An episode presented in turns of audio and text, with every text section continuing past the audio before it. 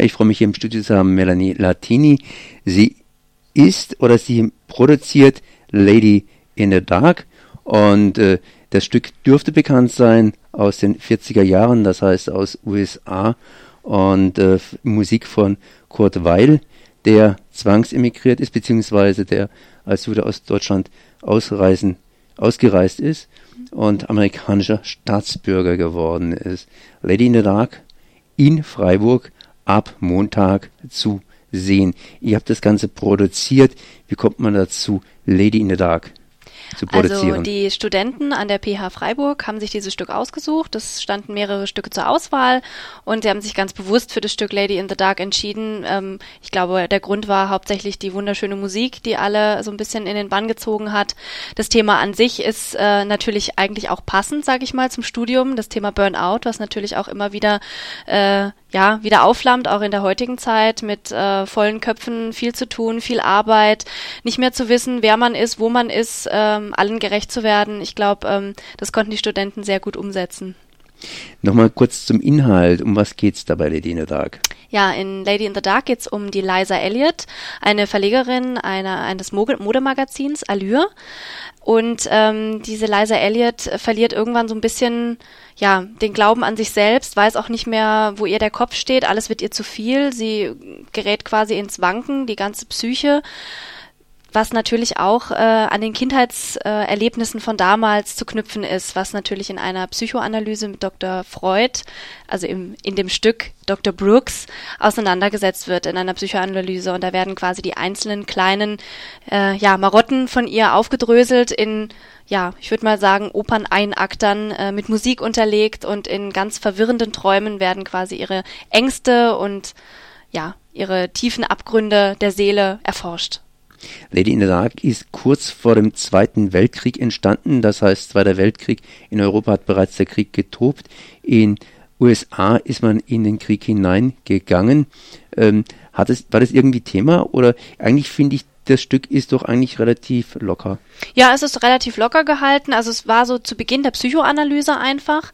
Und äh, da, glaube ich, ist dieses Stück dann drumherum entstanden. Es sind viele verschiedene Szenerien. Wir sind einmal im Zirkus, wir sind äh, an der Highschool in Amerika, wo ähm, die ganzen alten Mitschüler von Liza Elliott dabei sind. Wir sind in einem Hochzeitstraum, wo auch marschierende Musik auch äh, Thema ist, was vielleicht in der Zeit damit zu verbinden ist. Ins Deutsche wurde das Stück dreimal übersetzt.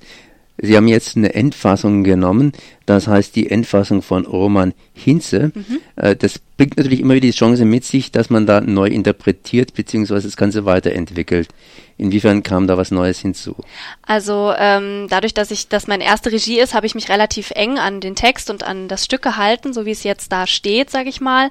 Aber ich habe mir die Freiheit genommen, den Dr. Freud auch als Person auftreten zu lassen, einfach um in der PH, ja, sage ich mal, einen Moderator durch den Abend äh, zu haben, der so ein bisschen erzählt und wiedergibt, was bisher so gewesen ist und den als Dr. Freud auftreten zu lassen, äh, stand dem Stück eigentlich ziemlich nah. Und das habe ich, diese Freiheit habe ich mir genommen. Ich habe es natürlich ein bisschen in die moderne Zeit versetzt, ähm, sodass zum Beispiel anstatt Bilder oder irgendwelchen ähm, Fotokameras vielleicht Handys dann die Selfies gemacht haben. Im Stück selber, ich habe ein paar ja, äh, Szenen gesehen, entsprechend in den Filmen. Da sind ja die Leute ein bisschen älter, PH, PH-Studierende. Das klingt irgendwie ein bisschen jünger. Kommt dieses Tempo rüber?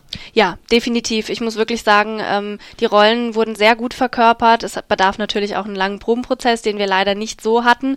Aber sie sind alle relativ schnell reingekommen und sich, haben sich auch sehr mit den Rollen und mit den Facetten der Rollen vertraut gemacht. Und äh, ich empfinde da keinen Unterschied, ob das jetzt äh, Menschen sind, die ein paar Jahre älter sind. Also äh, die verkörpern das schon sehr authentisch.